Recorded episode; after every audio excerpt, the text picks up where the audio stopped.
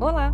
Agora você vai ouvir ao bate-papo com a Juliana Machado, da Exame Research, Luiz Aires, Head de Relações com Investidores, e Gabriel Barros, economista-chefe da RPS Capital. Este material foi produzido pela Exame Research em 3 de dezembro de 2020. Bom programa!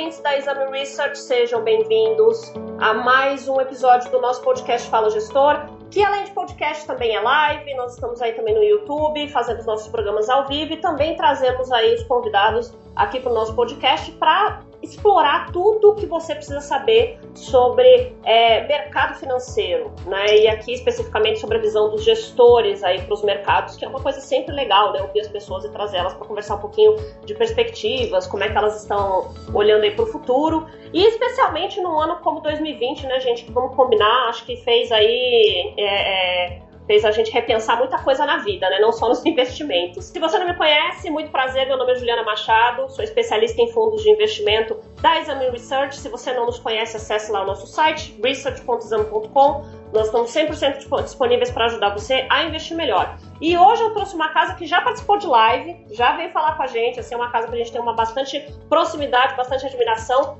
que é a RPS Capital. E eu estou aqui, na verdade, com duas pessoas extremamente importantes aí para casa, para falar um pouquinho tanto da, da casa em si, quanto do último relatório aí, super novo, né, saiu no dia 3 de dezembro, que é o desafio da consolidação da política fiscal no Brasil. Política fiscal aí, para quem não sabe, basicamente são as nossas contas públicas, essa coisa que sempre deixou o pessoal meio é, anos e anos a gente tenta entender esse negócio, né? E eu tô aqui com o Luiz Aires, que tá aí, ele é sócio, né, e também é o chefe da área de relações com investidores, e eu tô também com o querido Gabriel Barros, que é o economista-chefe né, da RPS, foi o autor aí, a pessoa que produziu esse relatório fazendo esse estudo em relação à dívida pública. Tudo bem, Luiz? Tudo bem, Gabriel? Como é que vocês estão? Oi, Ju. Obrigado pela oportunidade de estar falando com vocês da, da Exame. É, espero que a, a família toda Exame Research esteja esteja bem, com saúde nesse ano super difícil, assim como também nossos ouvintes. É uma é um prazer, uma honra estar aqui conversando com vocês. Com certeza. Tudo bem, Gabriel? Como é que você está? E aí, Ju, tudo bom? Estou ótimo. Obrigado aí pelo convite. Prazer falar com você de novo. Muito bom. Muito bom. O Gabriel, para quem não sabe, ele teve uma trajetória bastante importante no BTG Pactual, ingressa aí na RPS, no novo time de análise macro para dar aí substância para essa casa que tem o DNA macro, né, opera mercados aí com esse DNA macro bastante forte, com bastante maestria. E, na verdade, eu queria passar até para o Luiz para ele falar um pouquinho sobre a RPS, né? O que, que é a RPS aí para a galera que está ouvindo a gente saber um pouquinho que negócio é esse, entendeu? legal, legal, Ju. Assim, é, é, muito legal a gente ter uma trajetória uh, longeva de, de, mercado. A RPS, é, propriamente dito, os sócios têm mais de 25 anos de experiência de mercado. É, na RPS aqui, nós estamos completando oito anos de, de cota de, de vivência aí com, tocando o, o patrimônio dos investidores. É, e assim, por forma geral, a característica da RPS sempre foi ter um, ter, ter um, um uh, de muita liquidez. A gente nunca historicamente foi investidor em, em, em ativos uh, uh, com baixa liquidez. É, uma, uma, uma gestora que tem é, uma característica é, de gestão de risco muito aprimorada. A gente sempre teve aquele pavor uh, de, da história da perda permanente de capital. E, e aí, recentemente, acho que teve dois movimentos muito emblemáticos que a gente, que a gente endereçou. É, primeiro, um, um passo uh, uh, de dentro para fora, que foi a gestora se adequar um pouco com essas métricas ESG, que está todo mundo falando. Eu acho que é uma, um diferencial muito grande da, da nossa gestora que é, essa história da governança, que é o, o, o G ali, né, da, do ESG, é uma gestora que tem um, um, quadro societário super robusto, que ao longo desses oito anos nunca perdeu um sócio, é, que tem um conselho de administração independente, que as decisões são referendadas uh, pelo board uh, uh, onde cada gestora de área é representado. E, e aí um pouco combinou com esse momento que a gente está vivendo aí de é, melhores práticas, né? Tanto em quando, quando a gente investe é, quando a gente é investido por, por investidores. É, e aí um outro movimento muito importante que a gente que a gente fez foi a chegada desse time macro, né? É, o Gabriel faz parte desse, desse movimento, o time capitaneado pelo Daniel Vaz, que durante muitos anos tocou a boa parte do, do, do patrimônio a, do, do, do, do Abílio Diniz, lá na Península.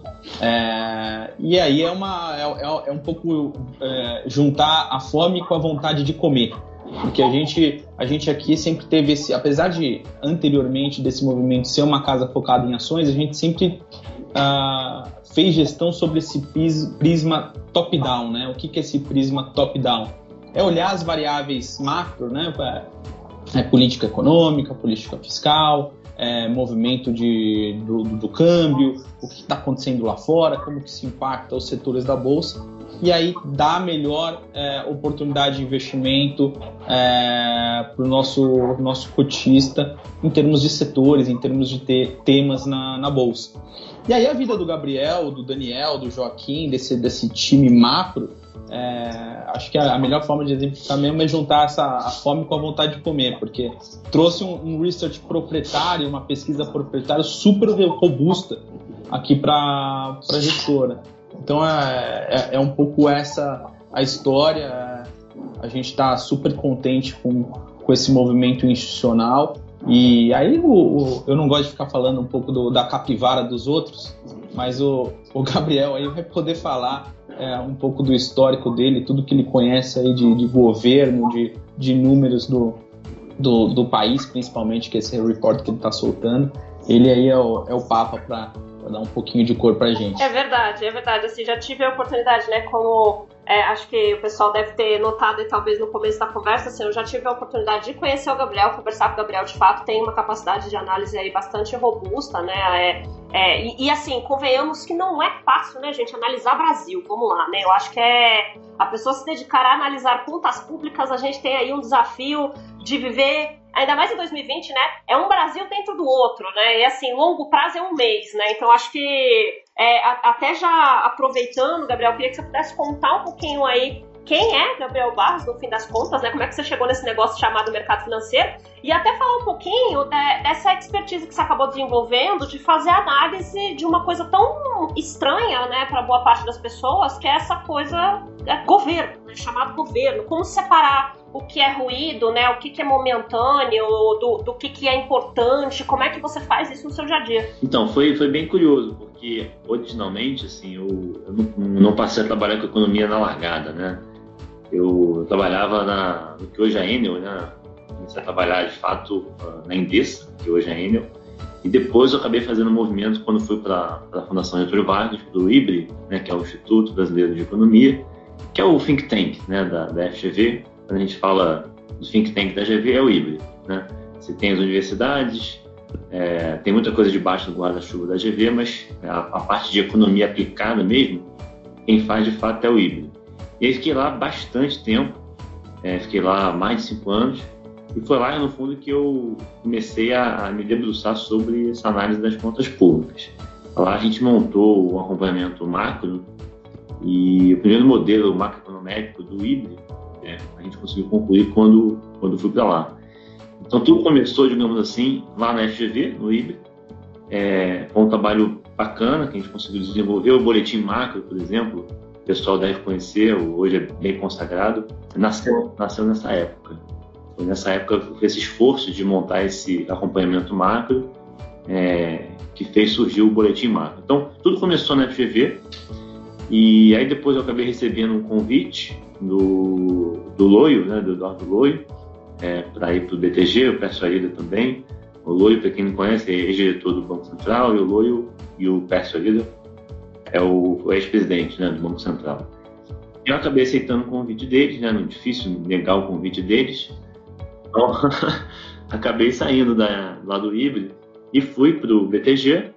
É, fiquei dois anos no BTG, no, no Rio na época. Aí depois surgiu uma oportunidade é, para ir para Brasília. Né? Estava é, sendo construída né, a instituição fiscal independente que é um, é um órgão, o pessoal chama de Fiscal Watchdog, é um cão de guarda, digamos assim.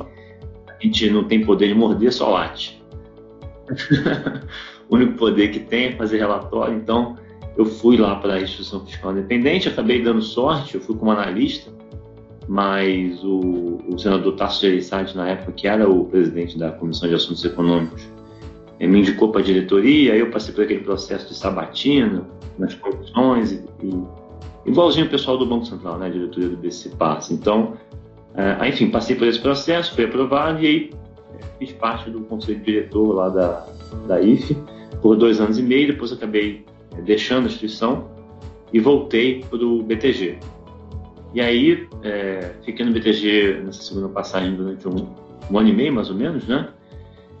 E aí aceitei esse desafio super legal de vir para a RPS para montar, né, para estruturar essa parte macro e poder dar um, um subsídio maior para casa. Então, estou super animado aqui, mas rapidamente foi, essa foi a, a trajetória. Assim. A pequena trajetória, né? A pessoa que teve também a oportunidade, basicamente, de viver o que vivem aí as pessoas que vão ser indicadas, por exemplo, o Banco Central, né? Ser sabatinado, passar por esse, por esse momento, né? E acho bastante bacana, na verdade, levar isso para as pessoas, porque é, é, é, muito distante, apesar de a gente falar da casa do povo, né? Brasília, às vezes, parece um mundo à parte, né? Assim, para boa parte aí da população brasileira, né, que está vivendo ali o cotidiano e tem dificuldade, não porque, é, é, né, porque não estou dizendo que a culpa seja das próprias pessoas, mas assim, as próprias constituições, né, da, da, dos processos, de como as coisas se dão em Brasília, às vezes não é exatamente óbvio, sobretudo quando o assunto é orçamento, que no fim das contas é o que o Gabriel acompanha aí bem de perto, né? É, e antes da gente entrar especificamente no né, cenário macroeconômico que você tá, desenhou nesse relatório, Gabriel, eu queria que você falasse um pouquinho só sobre assim, como é que é nesse seu dia a dia esse trabalho de, de acompanhar, digamos, né, as decisões políticas e que são importantes né, para o orçamento do governo, que são importantes para tomada de decisão numa gestora, mas separar eventualmente o que é ruído, o que é, é, é, não é exatamente factível, não é importante, digamos assim, né? Do ponto de vista gestão, tá? Não do ponto de vista, obviamente, cidadão. Como cidadão, a gente sempre diz que é importante se acompanhar o que fazem os seus parlamentares, né? Mas como é que é essa, essa jogada? Tá, legal. Essa missão ingrata pro Gabriel aí, porque tem mais ruído no Brasil do que qualquer coisa, né, Gabriel? Pelo amor de Deus. Exato. Verdade, não é fácil não. Mas então, esse é, é, um, é, um, bom ponto, porque assim, é, a gente é, tenta separar de fato o que, que é ruído do que, que é sinal, né? E no Brasil é complicado, porque realmente tem muito ruído. Ah, muitas vezes a gente tem muito headline né, na, na, imprensa que pode gerar uma confusão, né? Então a gente procura não operar, né? Não, não, não, não tomar decisão com base em ruído. Então, tentar isolar né, esses movimentos é, é, super importante. Como é que a gente faz isso? No fundo, é, a gente lê bastante, né, a gente estuda muito, então tem que ler, a gente lê basicamente né, todos os, os, jornais e conversa muito com muita gente, tanto do mercado quanto é, de Brasília, é, consultores políticos, para poder ter uma, uma leitura é, mais fidedigna né, do, do que, que de fato está acontecendo não dá para se pautar somente por, por uma fonte, vamos dizer assim, né? por, um, por um canal. A gente precisa fazer meio que uma análise cruzada, né? para tentar isolar o que é espuma, né? o que é ruído, do que de fato é, é um sinal relevante. Então, assim, é, é, é bem tenso, né? bastante trabalhoso, e às vezes nem é tão claro assim, né? Às vezes é bem complicado, bem difícil de isolar esse tipo de ruído que, como o Luiz falou, no Brasil não é, não é pouco, né? A gente tem muito ruído aqui, de Não, com certeza. Eu imagino que muita coisa também acaba acontecendo no processo, né? Você às vezes se debruça sobre algum tema especificamente que esteja sendo debatido aí, não sei, no Congresso, né? Ou eventualmente algum tema que esteja em voga e com o passar do tempo ele acaba perdendo importância, alguma outra coisa ganha mais relevância, digamos assim. Isso acontece, eu imagino, né? Acontece muito, né? O timing é, é super relevante, né? Nesse, nesse acompanhamento que a gente faz porque a gente brinca que assim, você pode até ter uma tese, né, ter um call que está correto, mas que está no time errado. Então, tem muito também de, de ter esse casamento, né, de ter o call correto, mas com um time também correto. Então, de fato, isso acontece muito. Né? Tem que não só ter essa, essa visão aí da floresta, vamos dizer assim,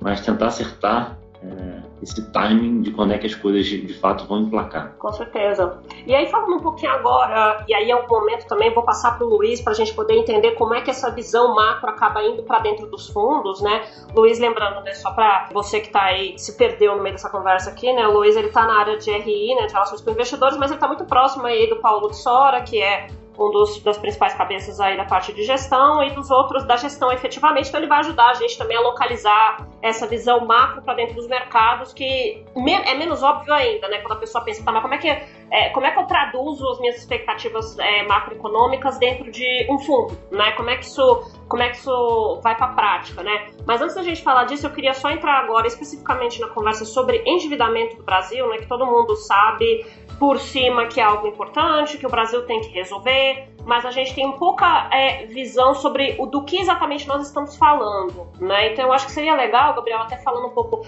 já entrando nos diagnósticos, né, nas observações que você fez no seu relatório, de que o endividamento público, o déficit, não, é, aqui que a gente tem no Brasil, ele não é exatamente uma questão só do Brasil, né? Você tem aí países emergentes no geral tendo que pensar é, na dívida pública. Eu queria que você comentasse um pouquinho por que, que esse assunto ele é, se tornou tão importante com o passar do tempo, né? E, sobretudo, por que, que a gente. É, é que indicador a gente está analisando aqui? A gente está olhando dívida bruta, por que, que não é a dívida líquida, por que, que é a dívida bruta? Acho que a gente podia começar a discussão por aqui. Tá, legal, vamos lá. Então, o Brasil, quando a gente olha, e vários outros emergentes, é, tem uma dívida muito alta, né? O FMI tem uma lista aí de mais ou menos uns 40 países, e quando a gente olha esses 40 países, o Brasil, ele antes do corona, antes do Covid, a gente já tinha uma dívida muito alta, mesmo se a gente, por exemplo, pega a América Latina, vai. América Latina, é, o Brasil tem, antes do coronavírus, já tinha uma dívida de 20 pontos percentuais do PIB acima da média da América Latina que é a região mais endividada dentre esses 40 emergentes que a gente falou. Então, assim, a gente estava muito mal na foto mesmo antes do Covid. Né? A gente tinha uma dívida super alta. E aí o que acontece? É dívida bruta, né? E aí eu já falo por que dívida bruta e não ali. É, quando a gente olha o, o, o, tamanho do pacote né, econômico, fiscal que a gente adotou para combater o Covid, foi super grande. Assim, também dados do FMI, para poder comparar todos os países com a mesma régua, né? A gente, pegando os dados da FMI, a gente fez uma expansão fiscal, ou seja, é, reduziu é, receita, né, reduziu imposto, aumentou gasto, da ordem de 8,3% do PIB, mais de 8% do PIB. Isso vai dar mais é, de 600 bilhões de reais. E quando a gente compara com os outros países, a gente é, adotou um pacote muito, mas muito acima do que a média dos emergentes. Só para dar uma ideia da média, o ideal é olhar em percentual do PIB, né, porque em bilhões de dólares ou reais é, o valor absoluto ele pode ser enganoso, né? Tem que ver o percentual do PIB do país, né? É, porque tem a questão da moeda, né? Se a gente vai escolher absoluto aí, você vai distorcer no fim das contas, né? Isso. Então, assim, olhando o percentual do PIB, que é melhor, a média dos emergentes foi de 3,4 e a gente foi de 8,3 na nossa resposta. Só o Chile está na frente, né, Gabriel? Isso, só o Chile. O Chile fez 8,4 e a gente fez 8,3. Estamos ali na vice-liderança. É, isso aí estamos liderando, que coisa boa, né? É. Então, assim, por que isso é importante? Porque a gente já tinha uma dívida muito alta antes, né? Como a gente fez uma resposta muito superior à média dos emergentes, quer dizer que a gente vai sair do outro lado com uma dívida muito grande também. Então, ah, isso impõe um desafio bastante relevante no pós-Covid, que é da gente controlar essa dívida que vai, vai ser muito mais alta do que os nossos pares, né? Os países comparáveis com a gente, que é o, é o grupo de países de renda média, que a gente chama, e de é, países de renda média emergente e emergente, né? emergentes e países de renda média. Então, esse é um problema, porque dívida alta significa que o país, quando tiver um choque eventualmente futuro, ele tem pouca capacidade de absorver esse choque. Né?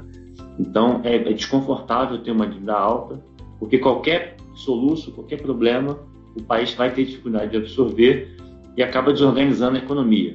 Né? No fim das contas, é até um pouco do medo da segunda onda, né? Porque se a gente tivesse uma segunda onda, é esse, esse super pouco espaço fiscal que preocupa, né? Imagina você ter que estender ainda mais a, o auxílio emergencial, que é essencial, né? Que é, não se discute o quanto é essencial, discute o tamanho, a duração, mas não é que não seja importante, mas você imagina esta economia, nessa circunstância, sendo atingida por uma segunda onda. Pois é, é verdade. Se tiver uma segunda onda e o governo tiver que gastar mais, imagina, a gente já, já vai caminhar para uma dívida acima de 100% do PIB, sem segunda onda.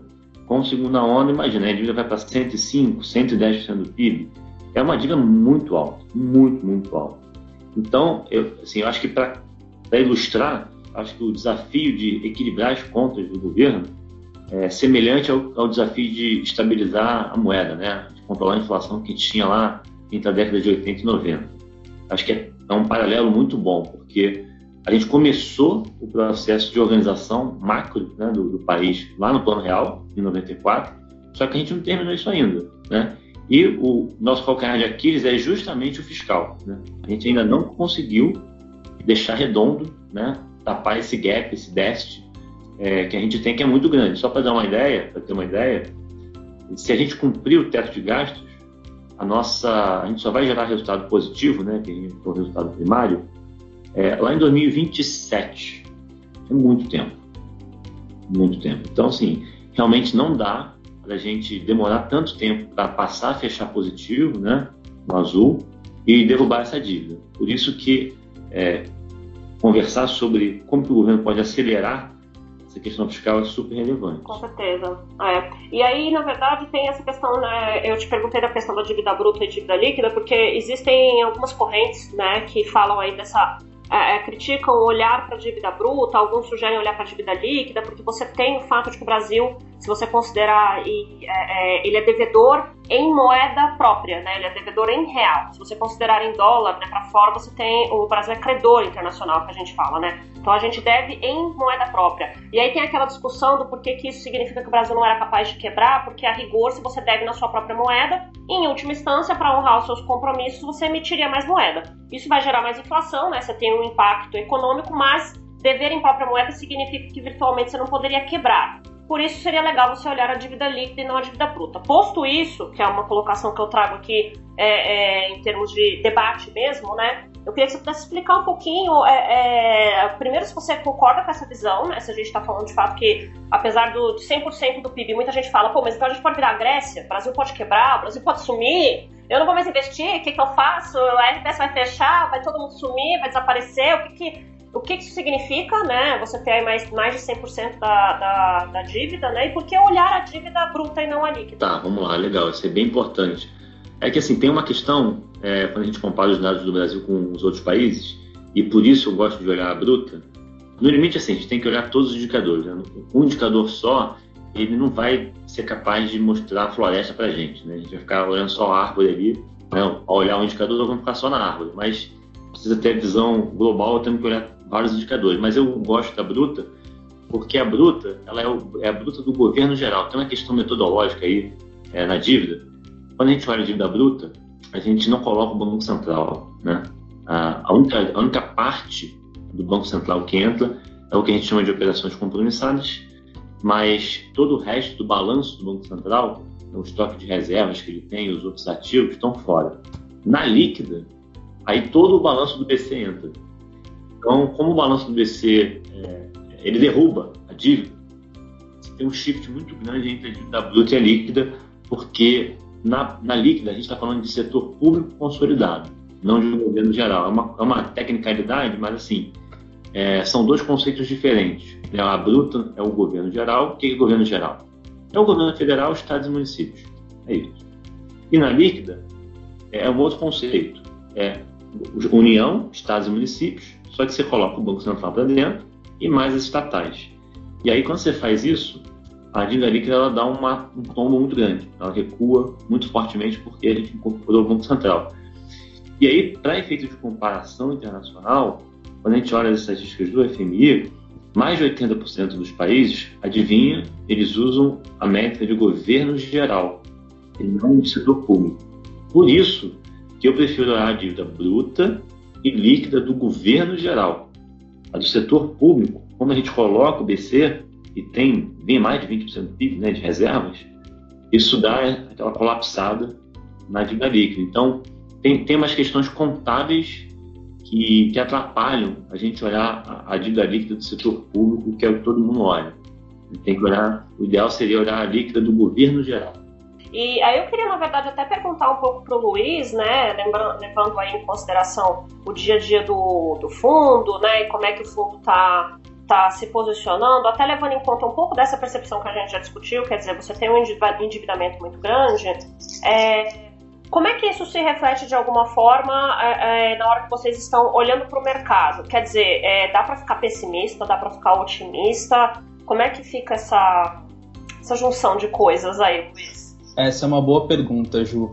Assim, só para relembrar então, assim, como que a gente funciona aqui em termos de processo de investimento, família de fundos. Então, assim, é, lembrando que a RPS, é, nesses oito anos, tem um, um, um, histórico muito maior, dado ao tempo, na franquia de ações, é, o que, que, a gente acaba fazendo? A gente, a gente, na família de ações, acaba utilizando esse material que, que é, é desenvolvido pelo Gabriel nesse, nesse código fiscal, é, e aí, em outra, outras situações, ah, como política monetária, como visão de, de moedas G10, é, muito como, como uma ferramenta.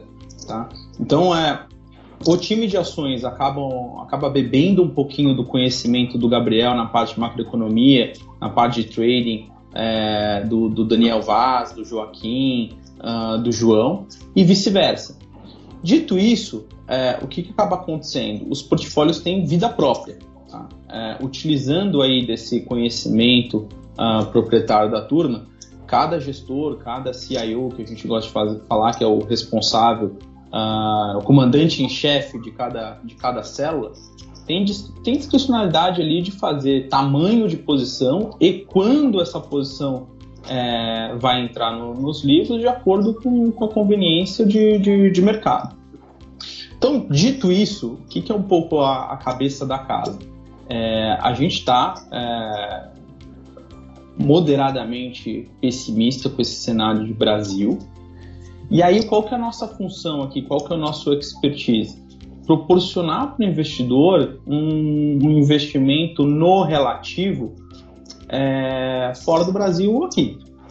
Então, assim, poxa, estamos um pouco mais pessimista com o Brasil, o preço não converge é, para a realidade que a gente está vivendo, o desafio que o Gabriel está ah, levantando aqui, putz, dado que a gente está otimista com o cenário global, a gente prefere estar tá, é, posicionado fora do Brasil, comprado em ativos fora do Brasil, e aí ou neutro, ou sem posição, ou efetivamente vendido é, em alguma tese relacionada a, a, ao real ou a, ativos brasileiros. Com certeza.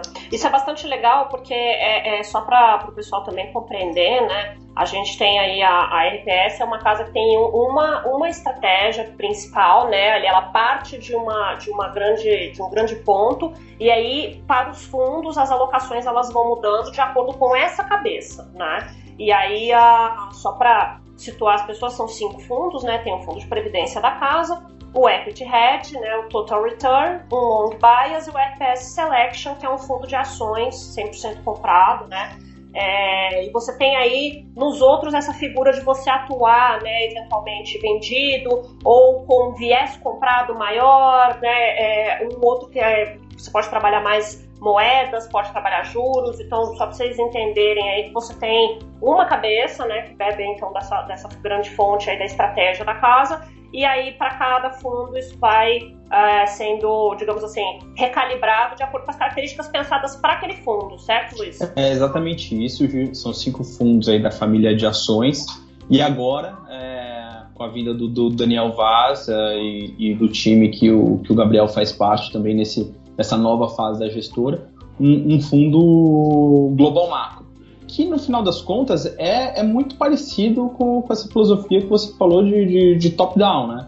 É, inclusive, até um, um, ponto que eu acho que é muito importante é, é, levantar, e aí eu acho que esse, esse trabalho que o, que o, que o Gabriel uh, tem desenvolvido e, e esse relatório uh, que a gente soltou no dia 3 de, de dezembro mostra muito bem, é o seguinte, poxa, é, na RPS o investidor tem a oportunidade de estar tá investindo no Brasil e fora do Brasil.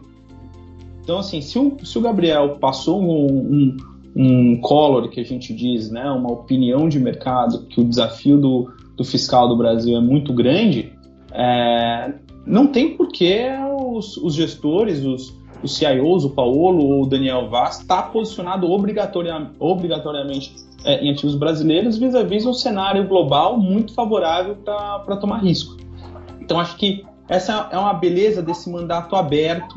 É, e a gente não quer fazer, ah, putz, somos, me, somos melhores gestores do que os que estão sentados lá na, no, em Nova York, lá em Londres. Mas aqui a gente tem a capacidade, dado esse input de, de, de pesquisa proprietária do, do, Gabriel, do, do Vaz, do Paulo, de fazer o relativo. É melhor estar tá aqui ou melhor estar tá lá? Exatamente. É, e isso é bastante interessante, né, quando a gente olha aí como de fato analisar Brasil, né, investir no Brasil ou investir é, é, fora a partir do Brasil nos coloca aí sempre nessa nessa condição de poder aproveitar diferentes cenários, né? Porque é isso, quando você está falando de investir no Brasil, a gente está discutindo uma agenda pública, que é uma agenda fiscal, né, que está aqui no relatório que o Gabriel elaborou, que é bastante diferente de quando a gente olha para fora, né? E, e, dependendo de qual é a, a geografia, né, a localidade em que a gente está aplicando nossos recursos. Pela fora, assim como no Brasil a liquidez é gigantesca, e você tem questões fiscais também que estão né, em todos, perpassando aí todas as economias, levando em consideração os gastos que foram necessários para a pandemia, certo? Mas em diferentes estágios, como o Gabriel bem colocou aí, em relação a como no Brasil a nossa, nosso endividamento cresceu, né, Gabriel? E agora eu queria, na verdade, até aproveitar um trecho do relatório em que você comenta, né? Que existe espaço para você ampliar a eficiência é, das políticas sociais aqui, é, dos gastos dos recursos investidos, né? E que isso daria em torno de, daria em torno não, né? Daria mais ou menos aí 220 bilhões de reais. Se você fizesse fusão de políticas sociais, que hoje estão mais dispersas, são pouco eficientes. Esse debate é, é, é ele se, é, eu imagino que ele se seja bastante congruente com essa dúvida de como é que vai ficar a partir de 2021 quando o auxílio emergencial parar de ser pago, né? Isso pensando assim, cenário sem segunda onda, se a gente tiver segunda onda, sabe Deus o que, que vai ser, né? Mas é sem a segunda onda, parando esse auxílio emergencial, o que, que vai ser das contas públicas, né? Você acha que assim, há largo espaço, mas existe vontade administrativa, vontade do governo para que isso seja feito? É, dá para a gente avançar nesse, nesse ponto? Tá, boa. Uma pergunta difícil é essa, porque assim, quando a gente fez a carta, a ideia foi assim, mostrar que é, é totalmente possível, né, factível, conciliar essa agenda de responsabilidade social com a responsabilidade fiscal. Né? A gente tentou demonstrar que essas duas agendas não são incompatíveis. Pelo contrário, dá tranquilamente para ser responsável fiscalmente, é, ao mesmo tempo que você é responsável do ponto de vista social. E aí, dentro disso, a gente identificou uma série de políticas sociais hoje que são dispersas, né?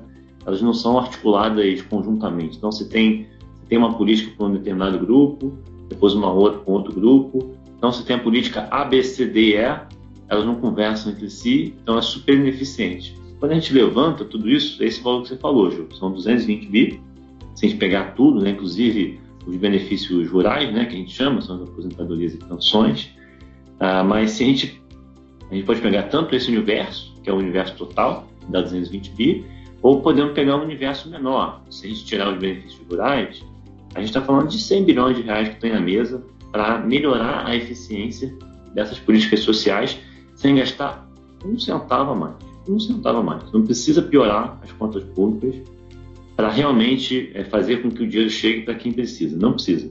É possível fazer essa fusão de políticas sociais. É, tem 100 bi na mesa, é, similar ao que foi feito lá no Bolsa Família, lá atrás. O Bolsa Família nasceu né, justamente de uma fusão de políticas sociais, né, que era o, o Vale Gás, é, políticas do, do, que o Fernando Henrique adotou lá atrás. Isso era auxílio gás, bolsa escola, eram várias políticas é, separadas, né, pouco articuladas, e o grande barato, né, o grande, a grande sacada do Bolsa Família foi realmente encapsular tudo num programa só e escalar isso. Né? Então, hoje a gente tem mais de 14 milhões de famílias que recebem o benefício é, e muito mais eficiente, está consagrado aí como um programa super efetivo, barato e super efetivo para reduzir é, desigualdade. Então, a gente consegue fazer é, né, um segundo movimento nessa direção, sem piorar o fiscal, né, sem gastar um, um, real a mais, sem machucar a nossa âncora fiscal, que é o teto de gastos. Então, dá para fazer isso, é o que a gente explora no, na carta, E também dá para adotar uma série de outras medidas é, que melhoram a eficiência do gasto. Né? Você consegue reduzir despesa melhorando a eficiência do gasto. Tem um exemplo super emblemático que eu gosto de dar, que é da, da do combate a fraudes. Né?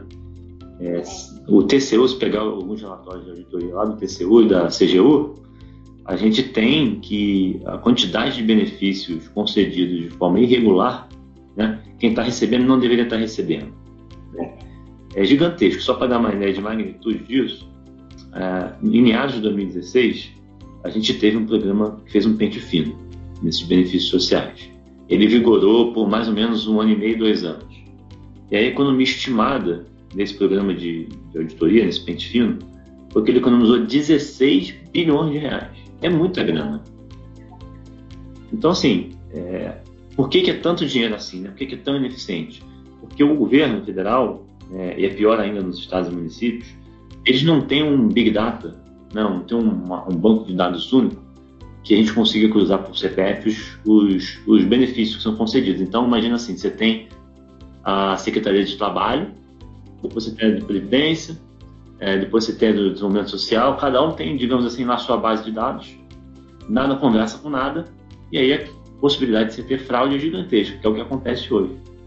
Então a solução assim, é, é até é relativamente simples, é você juntar tudo num Big Data que usa por CPF, e você combate fraude, você consegue economizar um caminhão de dinheiro, e aí redirecionar né, essa grana que você está economizando para quem realmente precisa do benefício, porque tem muita gente que recebe e não precisa.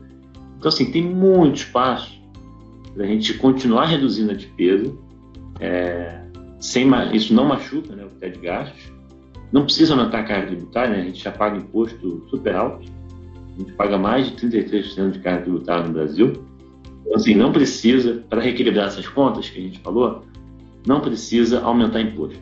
Tem espaço para cortar gasto deixar o Estado mais inteligente, mais eficiente. Exato. É a grande debate, na verdade, sobre a, a questão da eficiência do Estado, né? E, é, e, muita gente até critica, né, a questão dos programas sociais. É, existe um debate que ficou por muito tempo aí até é, é da superfície do problema, né? E na verdade você traz aí até com os números e aqui na carta recomendo que as pessoas deem uma olhada, tá? Porque isso aqui é bastante legal, assim, é um momento, as cartas da gestão e esses relatórios, né, que que os gestores soltam, é um momento bastante oportuno, tá, gente? De você aprender bastante, assim, com as pessoas que estão gerindo as grandes fortunas e o dinheiro das outras pessoas aqui no Brasil. Então, assim, tem uma, uma inteligência muito grande por trás e, e isso está expresso aí na, no caso da RPS e no caso de tantas outras casas grandes e que estão com as cartas disponíveis lá no site deles. Basta você entrar lá e dar uma olhadinha. Então, assim, eu recomendo que eu acho que isso é bem importante. Hoje eu vou, vou fazer o vou fazer o, o jabá aqui.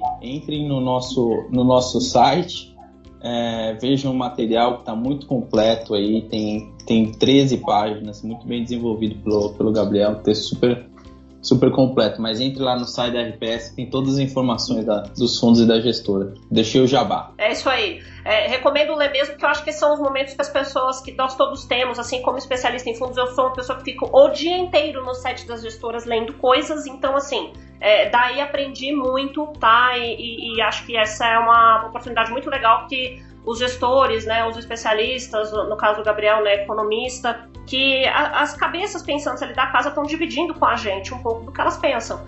Hoje, mais do que nunca, essa porta ela tá bem mais aberta, tá? Então, assim, aproveitem, que essa é uma oportunidade bastante legal de aprender sobre fundos, aprender sobre país, aprender sobre investimento, aprender sobre tudo, né? Só não aprender sobre tocar piano, eventualmente vai aprender a tocar violão, mas não tem essa parte, entendeu? Mas enfim, tem as outras que a gente precisa para poder investir melhor. E aí eu queria jogar a bola pro Gabriel de novo para fazer uma pergunta também super fácil de responder, tá? Que é, é qual seria se a gente tivesse que observar, né, o grande gargalo para que a gente, de fato, resolva estruturalmente o problema das contas públicas. Essa é uma conversa que a gente tem no Brasil já há muitos anos, né? A gente sabe aí que em eras passadas houve, houve alguns esforços na tentativa, como você mesmo falou, né, de consolidar alguns programas é, e trazer algum tipo de eficiência. As coisas melhoram em alguns aspectos, né? A gente sente como cidadão em alguns é, em algumas frentes a modernização chegando de fato ao governo, mas assim eu queria muito poder é, é, de deixar aqui né, no podcast para as pessoas o que, que, seria na sua visão, Gabriel, o grande gargalo. A gente conversou aqui sobre esses programas sociais que eventualmente poderiam ser é, é, de alguma maneira colocados em conjunto para garantir um pouco mais de eficiência na distribuição pública dos recursos e também de você acessar por CPF, fazer uma coisa mais moderna para monitorar para onde de fato o dinheiro está indo. Esse é o único gargalo? Tem algum outro que te chame mais a atenção para que de fato a gente equalize de uma vez essa coisa chamada problema fiscal? Tá, não, tem vários, Ju. Tem bastante desafio aí. tem muitos desafios. Assim, a boa, a boa notícia é que assim, só depende de nós, né? Assim, se, o, se, o, se a economia política vai é, conseguir criar um consenso mínimo necessário para a gente fazer essas reformas, né, superar esses desafios, o Brasil tem tudo para dar certo. Então, assim, só depende da gente mesmo é, conversar, conseguir né, algum consenso para aprovar algumas matérias.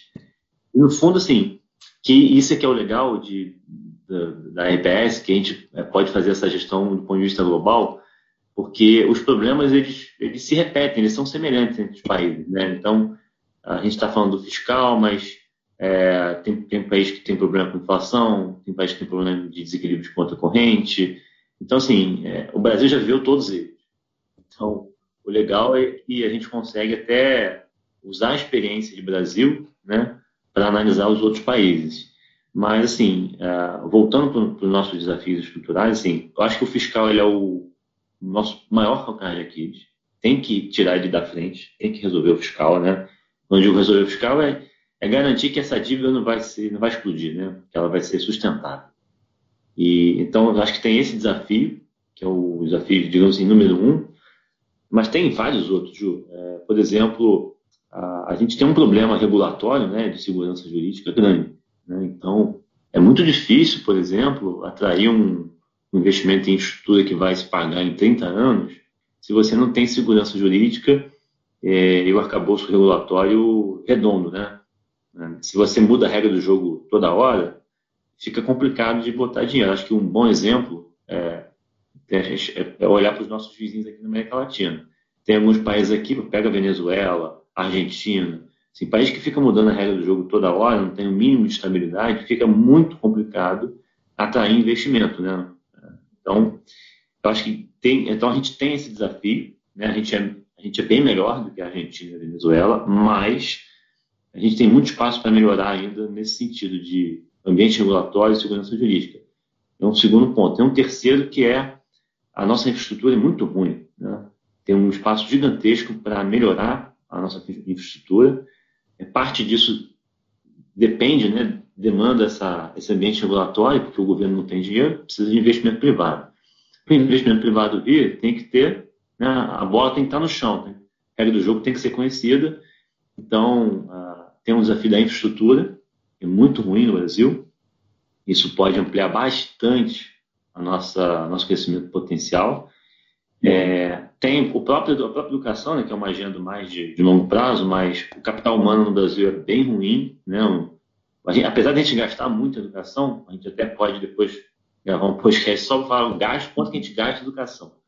Mas, assim, a gente não gasta pouco. É, o problema no Brasil é a qualidade do, do, da educação, né?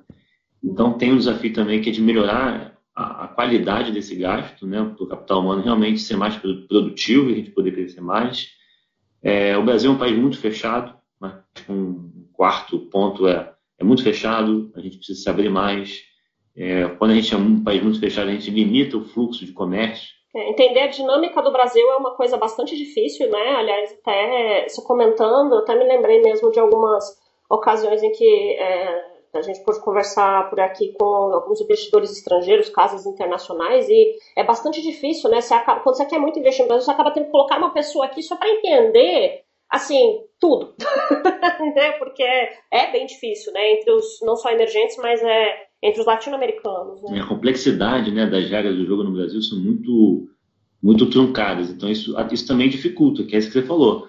O camarada tá, tem interesse, o investidor tem interesse em, em vir para o Brasil, mas a regra é tão complicada que aumenta o custo. Não é o custo Brasil, que a gente está habituado a falar. Então, tem muita coisa para ser feita. Assim, a boa notícia é que assim, é, não é impossível, é difícil, mas assim, a, o gargalo principal é político, porque é, tem muita coisa no Brasil, diferente dos outros países, a gente colocou muita coisa na Constituição.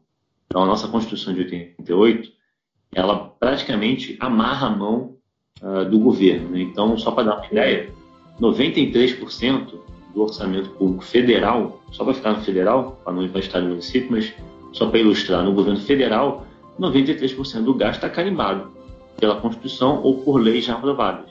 O governo só consegue, de fato, mexer em 7%.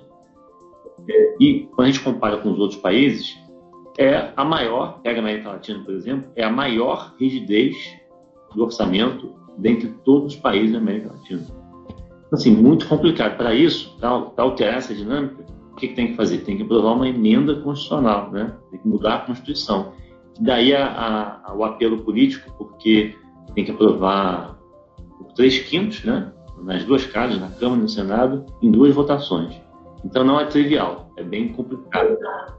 Mas assim, tem solução.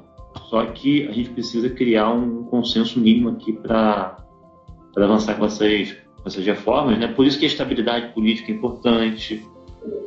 Tudo isso é relevante para a gente conseguir sair dessa essa armadilha da renda média, é um termo legal. Exato. Esse termo é interessante, eu acho que ele remete muito a essa questão mesmo de como a gente tem que tentar, na escolha, inclusive, dos nossos representantes, pensar nas regras do jogo, né? Em que tipo de jogo será jogado a partir do momento que a gente coloca determinadas pessoas ali. No fim das contas, parece muito distante de todos nós quando a gente fala de debate fiscal, mas as pessoas que estão decidindo são as pessoas em que nós votamos, né? Então, assim, acho que diz muito sobre isso, diz muito sobre a gente entender não só a, o debate em si, às vezes tem uma tecnicidade, às vezes tem toda aquela coisa, aparece no Jornal Nacional e você fica se perguntando que negócio é esse, não estou entendendo.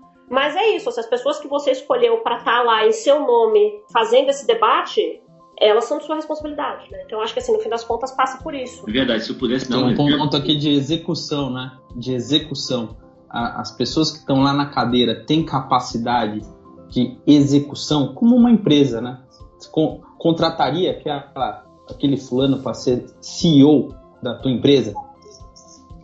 É, eu acho que se eu pudesse complementar, assim, é, tem uma coisa que eu gosto de, de, dar um exemplo, que eu acho que é um micro espaço amostral da sociedade, assim, funciona demais para ilustrar, que é, vai, acho que talvez a maioria das pessoas mora em condomínio hoje em dia, né? Todo mundo vota com o síndico, certo?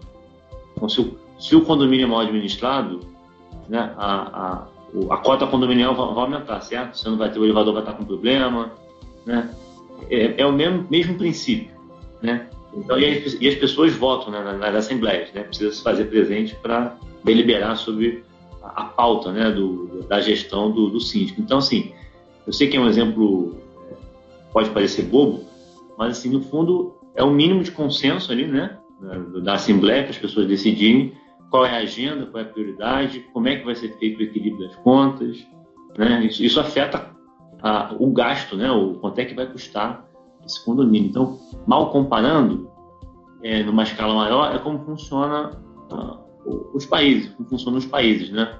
Você tem lá o Congresso, né, que, que vai votar essas medidas, tem o executivo que vai propor, tem que ser vigilante né, para equilibrar esses pratinhos, vamos chamar assim, é, e, no fundo, a sociedade é, um, é uma parte super relevante para dar direção. Né? Então, a gente é, elege né, o nosso representante, isso vale para presidente do clube de futebol, do síndico do prédio, para o vereador, prefeito da cidade, assim, qualquer coisa. Para o gestor de recursos, né?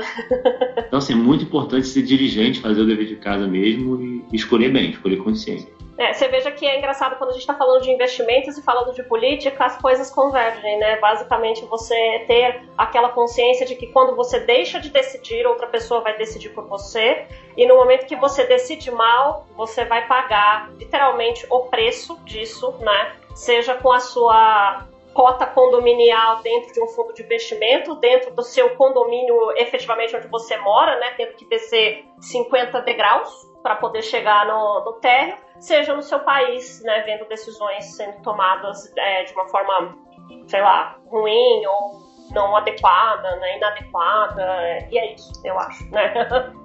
Bom, gente, eu queria agradecer, assim, de verdade a vocês pelo super tempo e queria, na verdade, antes da gente super encerrar, assim, deixar aqui o espaço para o Luiz e o Gabriel deixarem uma última mensagem aqui para quem está ouvindo a gente. Quer começar, Luiz? Ah, Ju, super obrigado por essa oportunidade de a gente estar tá conversando. É, de novo, acho que o ano de 2020 foi um ano cheio de desafios é, do lado da saúde. É, bom, primeiro lugar de tudo, todo mundo tem que estar tá tem que estar tá bem. E, e aí, segundo, assim, deixar a gente. A gente está super disponível para bater papo, dividir um pouco do que a gente está achando é, de mercado.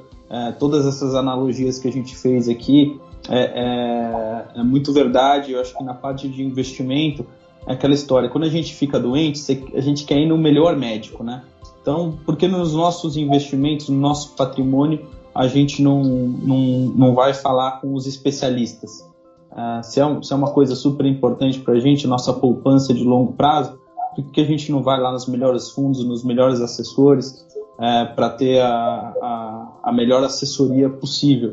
E a gente está à disposição de, de, vocês do exame, do, do, da, da clientela em geral, de quem está interessado no mercado financeiro. Hoje a gente está investindo bastante nessa parte de, de, digitalização da nossa comunicação. Então a gente também tem o nosso podcast, a gente também tem o nosso RPS TV no YouTube, tem lá o nosso site com todas as informações, está no Instagram. Então a gente está disponível para todo mundo e que 2021 seja um ano de, de, de mais saúde, menos turbulência, para a gente pensar mais no longo prazo. Verdade. E Gabriel, tá contigo agora. Não, vamos lá. Não, primeiro, queria agradecer pelo convite. É sempre um prazerzaço falar com você. E eu acho que assim, acho que a última mensagem seria assim que o, a gente tem um desafio grande, né, como país, como sociedade. É, não é trivial, assim, nossa situação é delicada, mas tem solução. Né? É possível corrigir, a gente ainda tem tempo para corrigir. O Brasil vem gradualmente, desde 94, né, se ajustando, né, a gente estabilizou a moeda né, com o plano real, conseguimos controlar a inflação, a agenda de reformas veio avançando, finalmente, depois de 20 anos, fizemos a reforma da Previdência, né, o, o, teve um avanço importante, mas tem que avançar mais a, essa organização regulatória, né, a estabilidade dos marcos regulatórios. Então, assim, a gente teve avanço, está é, tá muito devagar né, esse, é, essa, essa aprovação da agenda de reforma no Brasil. Então, a gente precisa acelerar isso. O Brasil tem, tem tudo para dar certo, é um país super rico. A gente tem uma das maiores reservas de água doce do mundo, tem uma diversidade assim, de recursos é, minerais né, é, espetacular. Ah, a gente tem uma, uma, das últimas florestas em pé né, do planeta. Então, assim, o Brasil é um país riquíssimo. A gente tem tudo para dar certo. O que está faltando é ter maturidade política para que a gente consiga aprovar, criar o mínimo de consenso para avançar com uma agenda de reformas que não é nada de, do outro mundo. Quando a gente olha os países avançados, né, os países desenvolvidos, se a gente resolver isso, a gente consegue sair dessa armadilha de baixo crescimento, essa armadilha de renda média e convergir para uma situação de alta renda, né? que é o que a gente quer. A gente quer que todo mundo tenha dinheiro no bolso. Né? Por isso que essa agenda de reformas é tão importante.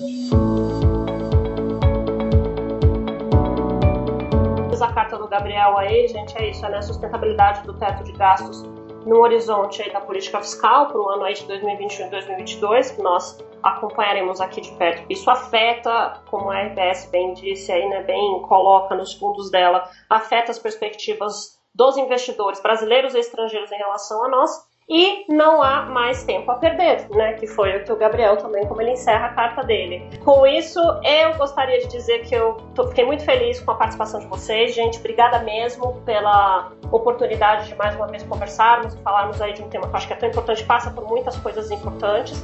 E eu queria agradecer também a você que nos ouviu até aqui. Espero que esse podcast tenha te ajudado de alguma forma a compreender um pouco melhor aí as dinâmicas, né? Entre economia, investimentos e política. E espero que a gente possa estar sempre aqui para te ajudar, tá? Um grande beijo e eu vejo você no próximo episódio do Fala Gestor. Até lá!